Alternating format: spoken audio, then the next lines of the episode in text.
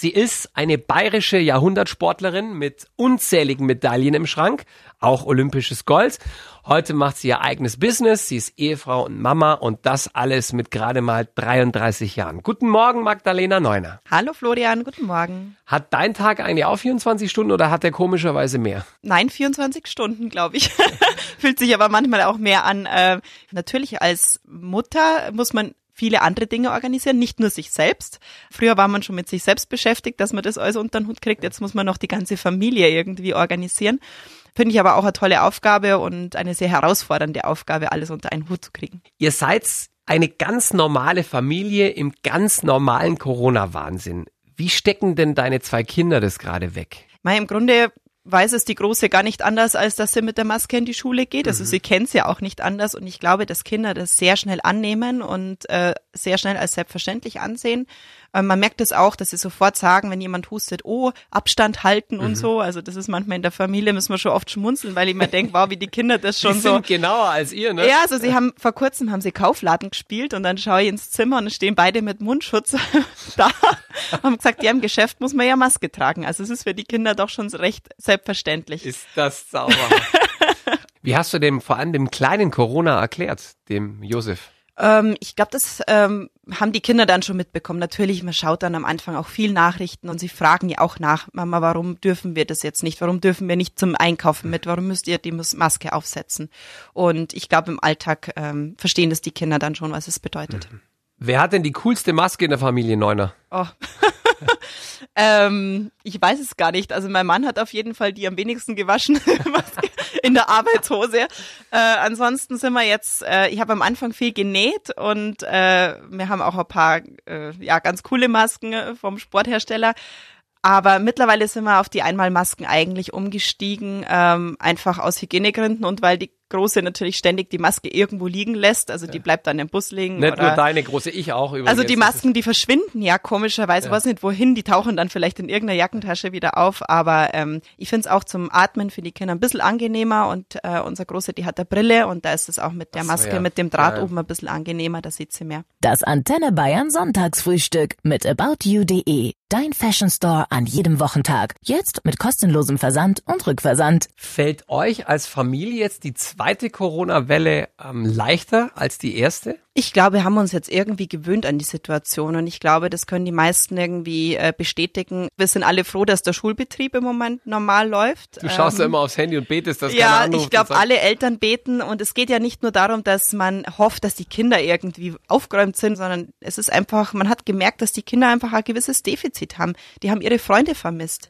Denen war einfach auch stinklangweilig. Mhm. Natürlich hast du versucht, alles Mögliche zu machen, in der Früh schon Kniffel zu spielen und dann zu malen und zu basteln und zu backen und zu kneten.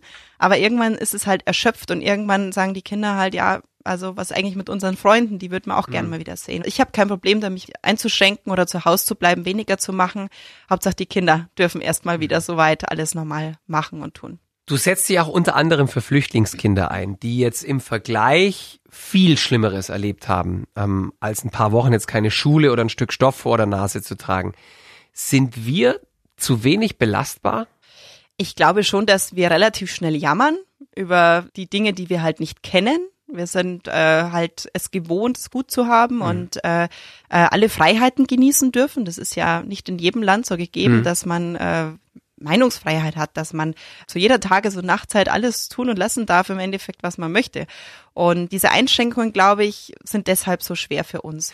Was denkst du, wenn du zum Beispiel Bilder aus Moria siehst, äh, Flüchtlingslager, und nebendran dann ein Facebook-Post von deutschen Eltern, in denen es heißt, der Mund-Nasenschutz für Kinder ist Körperverletzung. Ja, also ich will mir da kein Urteil erlauben. Jeder hat natürlich seine eigenen Sorgen und Ängste und äh, es, glaube ich, wird auch einfach viel verbreitet. Man weiß selber schon gar nicht mehr, was soll man glauben und was nicht. Von daher verstehe ich auch die Eltern, die da diese großen mhm. Sorgen haben.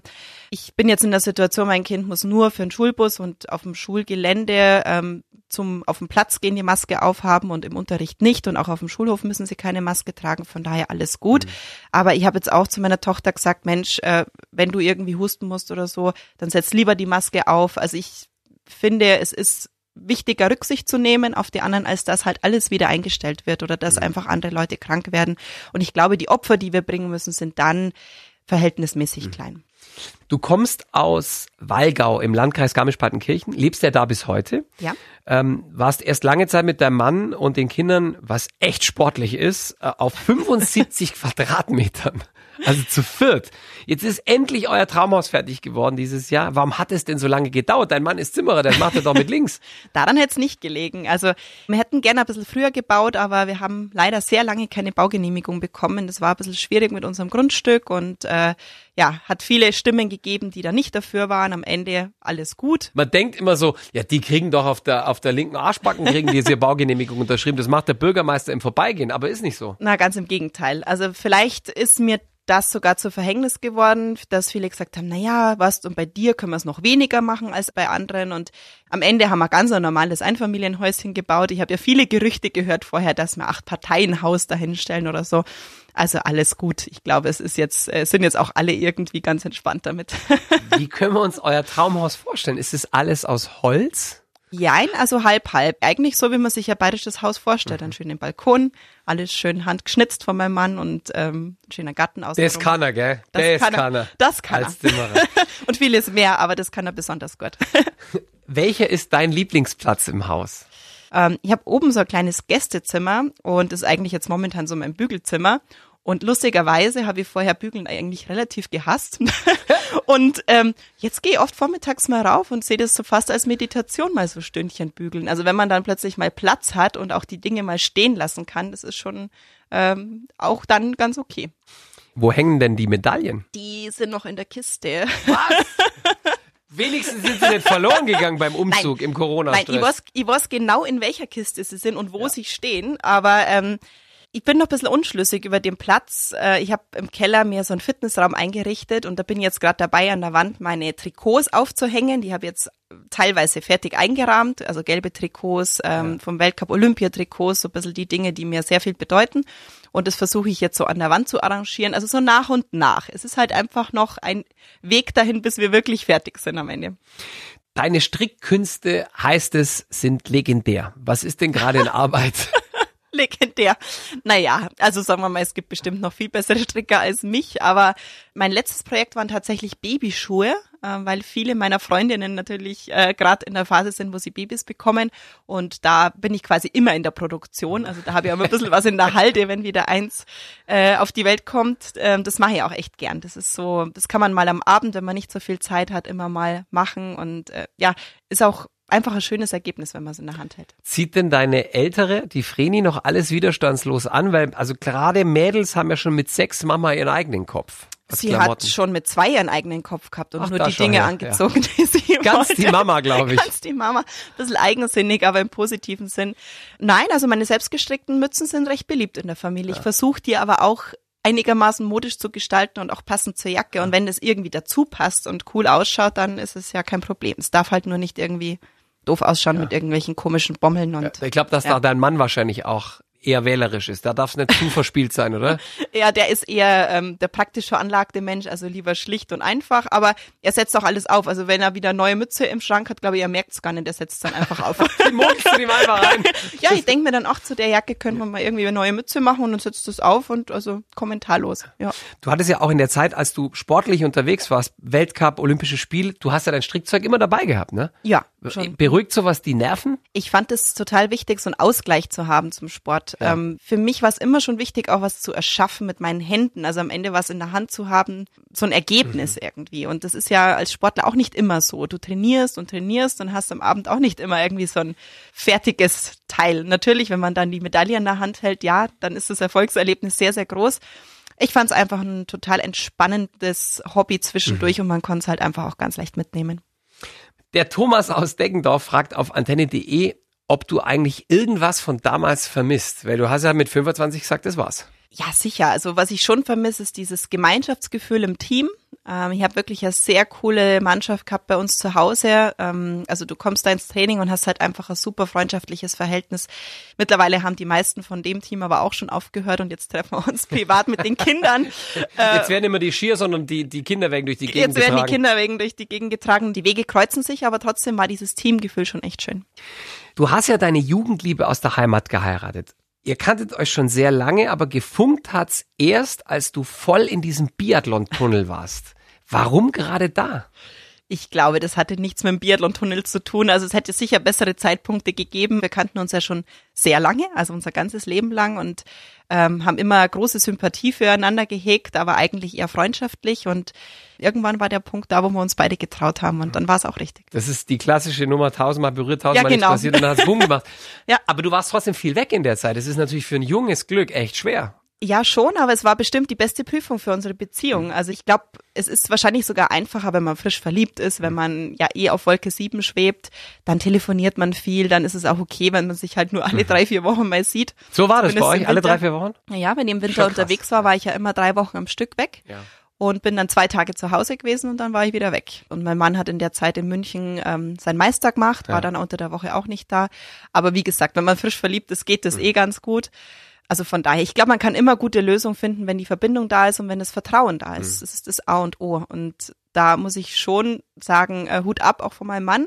Äh, ich war ja immer unterwegs und ja auch im, mit den Männern und äh, weil du bist Andere ja immer, Spitzensportler, Ja, es ne? ist ja wirklich so, ähm, es wird uns ja auch viel nachgesagt. Also d- es gibt ja, äh, es ist halt mal so, wenn man Tag und Nacht zusammen unterwegs ist und im Hotel, dass dann natürlich immer mal irgendwas passieren kann. Das ist ja logisch. Aber da hat er mir immer vertraut und ähm, ja, dieses Vertrauen habe ich nie missbraucht und ja, deswegen sind wir jetzt auch, muss ich überlegen, elf Jahre zusammen.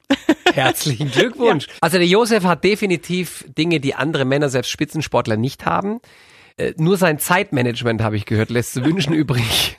Ja, also wenn man ähm, so wie ich immer über über überpünktlich ist, ähm, ich habe halt das einfach im Sport so gelernt, dass äh, es ja um neun Uhr ist Trainingsbeginn und dann bedeutet es auch Trainingsbeginn. Also Ja. nicht erst irgendwie, ich muss jetzt noch mal auf Toilette, ich muss jetzt noch was trinken, ich muss mich noch umziehen, sondern dann ist wirklich der erste Schuss fällt um neun. Ja.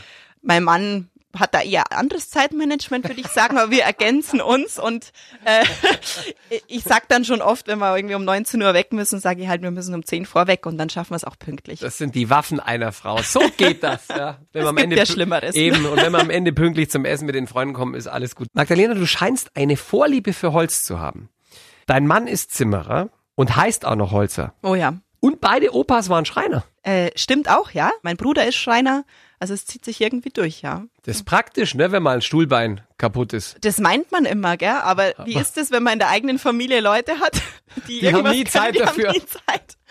Da sind immer die Kunden und andere Leute wichtiger und äh, ja, ich, aber nein, also mein Mann hat ja unser Haus gebaut und auch alles selber gemacht und ich finde das schon ein sehr tolles Gefühl, wenn wenn du ins Haus gehst und weißt, es ist wirklich, das haben wir wirklich selbst geschaffen. Also mein Mann hat das wirklich mit seinen Händen gebaut. Das ist schon ganz was Tolles und das zeigt auch die Bedeutung des Handwerks, ähm, wie großartig das ist, wenn man mit den Händen was erschaffen kann. Und das Handwerk ist wieder ganz groß im Kommen. Also nicht, dass es jemals weg war, aber der Wert steigt gerade wieder immens. Das sieht man, du kriegst keine Handwerker gerade. Wenn Ja. du bauen willst, ist es eine Katastrophe. Absolut und die Wertschätzung auch. Also ich glaube, jeder sieht, wie abhängig wir von den Menschen sind, die uns halt die Dinge einbauen im Haus und in die, in die Wohnung. Und ähm, ja, also da sind wir auf dem Land ja noch gesegnet. Da gibt's noch sehr viele Handwerker und da sind die Wartezeiten noch nicht ganz so lang. Aber ähm, kann nur dafür appellieren, also Handwerker zu sein, ist ein toller Beruf und ähm, ich glaube, es kann sehr befriedigend sein, wenn man am Ende des Tages einfach was geschafft hat mit den Händen. Einer deiner Lieblingsorte in Bayern ist äh, direkt bei dir ums Eck. Dort haben deine beiden Großpapas gemeinsam, ich glaube, es ist ein Gipfelkreuz, oder? Gezimmert, das da heute noch steht. Ja, das stimmt. An der Walgauer Alm, also das ist ähm, ja so eineinhalb Stunden oder fast zwei Stunden Fußmarsch von Walgau aus. Ähm, ist eine ganz schöne Hütte, Almhütte, wo man einkehren kann. Und oberhalb ist dann der Gipfel und da steht nach wie vor das alte Kreuz, das äh, meine beiden Opas gemacht haben, ja. Das muss ein tolles Gefühl sein. Du bist ja da mit Sicherheit ab und zu, oder? Wir sind ab und zu da. Also wir waren diesen Sommer, glaube ich, zwei, dreimal oben. Ähm, ja, mit den Kindern ist ja der Radius jetzt momentan nicht mehr so groß, aber mittlerweile schaffen sie das und es ist schon. Ähm, ich habe einen meiner Opas zum Beispiel nicht mehr kennengelernt. Äh, der ist schon gestorben, bevor ich auf die Welt gekommen bin und der andere Opa ist auch schon sehr früh verstorben. Und ja, irgendwie ist es doch so ein Gefühl von Nähe, dass man ähm, was anfassen kann von den beiden, was sie so zurückgelassen haben auf dieser Welt. Das ist schon ein schönes Gefühl. Magdalena Neuner hat unter anderem zwei olympische und 14 WM-Goldmedaillen mit nach Hause gebracht. Das ist absoluter Rekord.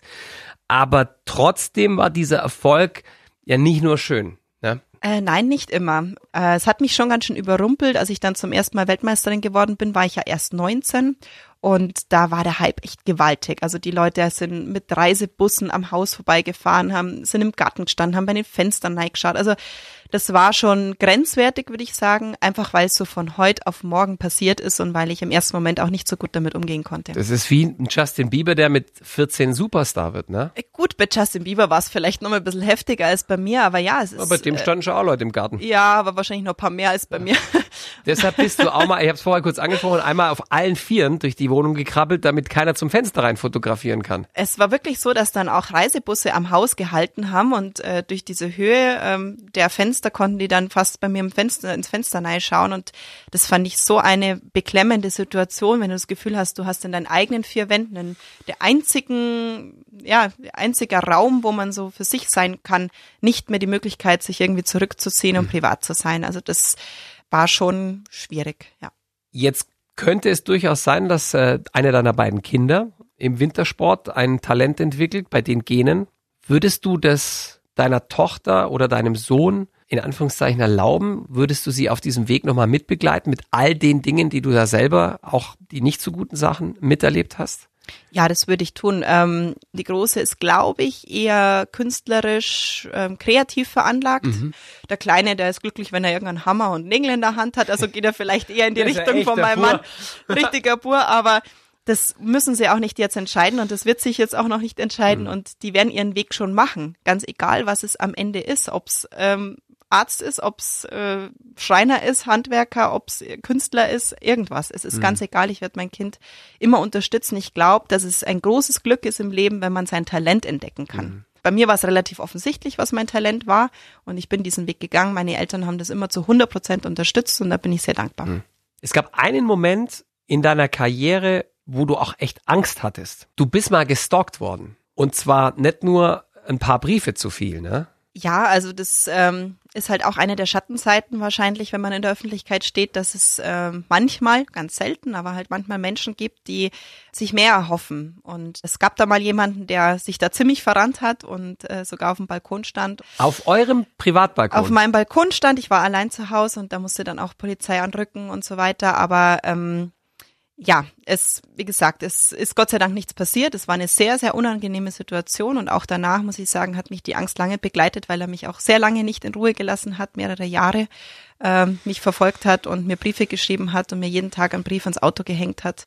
Jetzt passiert das ja nicht nur Prominenten, das passiert vor allem Frauen. Ja. Ähm, vor allem seit es soziale Netzwerke gibt, wo ja. ja. alles nahezu öffentlich ist. Wie kann man sich denn, ich muss blöd fragen, ich kenne mich nicht aus, wie kann man sich denn da tatsächlich in unserem Land wehren? Man kann sich nicht so gut wehren, sage ich ganz ehrlich. Ähm, natürlich wird dann natürlich die Anzeige aufgenommen, man bekommt eine einstweilige Verfügung, das geht alles relativ schnell und äh, da war ich auch sehr dankbar darüber. Trotzdem, was bringt's, wenn es den Menschen halt überhaupt nicht interessiert, ob er eine einstweilige Verfügung hat oder nicht? Und Meider war dann auch schon mal, ist dann schon auch mal eingesessen, aber dann kam er halt einen Tag später wieder raus oder war dann auch in der Psychiatrie und war dann auch wieder mhm. unterwegs und äh, es gab dann auch Leute, die gesagt haben, Mei, der tut dir doch nichts. Aber das hilft dir halt nichts in dem Moment, wenn du permanent äh, dich bedroht fühlst und äh, permanent diese Briefe am Auto mhm. hast. Und ich bin dann auch mit diesen Briefen immer mal wieder zur Polizei gefahren und habe da eigentlich nur ein müdes Schmunzeln bekommen. Das ist halt einfach rechtlich momentan so in Deutschland, dass man da nicht viel machen kann. Das ist echt eine heftige Geschichte, Magdalena. Gott sei Dank gab es eine Zeit danach, also nach der Prominenz, nach dem Spitzensport. Wir haben Showpost bekommen vom Volker aus der Oberpfalz, ein Weidener. Mhm. Der möchte gern wissen, wie frustriert dein Mann ist, dass du ihn auf dem Rummel die Rosen immer besser schießt als er. Äh, ich muss zu meiner Schande gestehen, das ist überhaupt gar nicht so, weil ich kann dieses Schießbuden schießen, ich kann es nicht. Ich treffe da nichts. Nein, ich treffe da nichts. Also wenn ich da irgendwie auf dem Volksfest bin, dann erwarten natürlich immer alle, dass ja. ich da abräume, aber ich kann's nicht. Vielleicht fehlt dir auch die, der, der Puls. Vielleicht musst du zehnmal um die Bude rennen, genau. damit du auf die Betriebstemperatur bist. Das würde ich mir mal als Tipp mitnehmen. Vielleicht probiere ich es mal aus. Du hattest ein richtiges Down nach der Geburt deines Sohnes 2016. Ich glaube, eine Überfunktion der Schilddrüse. Du warst, hast abgenommen, du warst nicht gut beieinander. Ähm, woher kam das? Ich weiß es gar nicht. Also ich habe über mich gelesen, dass ich wohl irgendwie wegen der Geburt oder wegen meines Sohnes einen Burnout hatte. Also da habe ich die Hände über den Kopf zusammengeschlagen. Nein, also es war einfach so, dass ähm, ich irgendwie mir ein Virus eingefangen habe, so ein halbes Jahr danach, war dann lang äh, beschäftigt mit dem pfeiferschen Drüsenfieber, was man auch am Anfang einfach nicht rausgefunden hatte. Und ähm, das hat mich schon ganz schön an meine Grenzen dann gebracht, weil du hast halt zwei kleine Kinder, ähm, versuchst es ja so gut wie möglich zu machen gibt's da alles. War auch echt noch viel unterwegs beruflich. Ähm, und dein Mann hat ein eigenes Geschäft, ne? Der mein Mann hat ja Geschäft, ja, der ist Vollzeit in der Arbeit, also letztendlich muss ich dann irgendwie schauen, wie ich das dann alles unter den Hut kriege. Ähm, natürlich habe ich zu 100 Prozent seine Unterstützung im Winter, wenn er ein bisschen weniger auf dem Bau ist und mehr im Büro, da geht das ein bisschen besser, aber letztendlich ähm, will ich ja auch für meine Kinder da sein und ich habe gemerkt, dass, äh, wow, also ich bin ganz schön an meine Grenzen mhm. äh, gestoßen. Du hast ja dann auch gelernt, Nein zu sagen, also beruflich, aber auch privat, was ich ehrlich gesagt noch schwieriger finde, ähm, Leute aus meinem Umfeld ständig zu vertrösten, wenn man einfach keine Zeit hat oder mehr nach sich und seiner Familie schauen muss. Ja, das ist immer noch schwierig. Also ich habe auch immer mal wieder Situationen, wo ich merke, oh, also ich glaube irgendwie, der ist jetzt schon ein bisschen sauer auf mich, weil ich mich jetzt einfach ewig nicht gemeldet habe und das tut mir dann schon auch leid. Im nächsten Moment weiß ich aber auch, es war einfach jetzt, es ging jetzt einfach gerade nicht. Ich hatte jetzt so viel um die Ohren, ich habe es einfach vergessen, ich habe einfach nicht dran gedacht. Und ich glaube, dafür sollte man sich auch irgendwie nicht immer grämen und sich nicht dafür verurteilen. Und auch, auch nicht rechtfertigen. Nein, und auch nicht rechtfertigen. Also schreibst du dann auch nicht, oh, du, es tut mir so mhm. leid, aber ich habe so viel um die Ohren, weil das ist ja das, was man dann immer denkt, machen zu müssen. Genau, also ich glaube, doch, manchmal rechtfertigt man sich, glaube ich, schon, aber ich glaube, man muss sich nicht rechtfertigen. Mhm. Ich glaube, es, es darf auch okay sein in einer wirklich engen Freundschaft, dass man sagt, hey, es ging einfach nicht.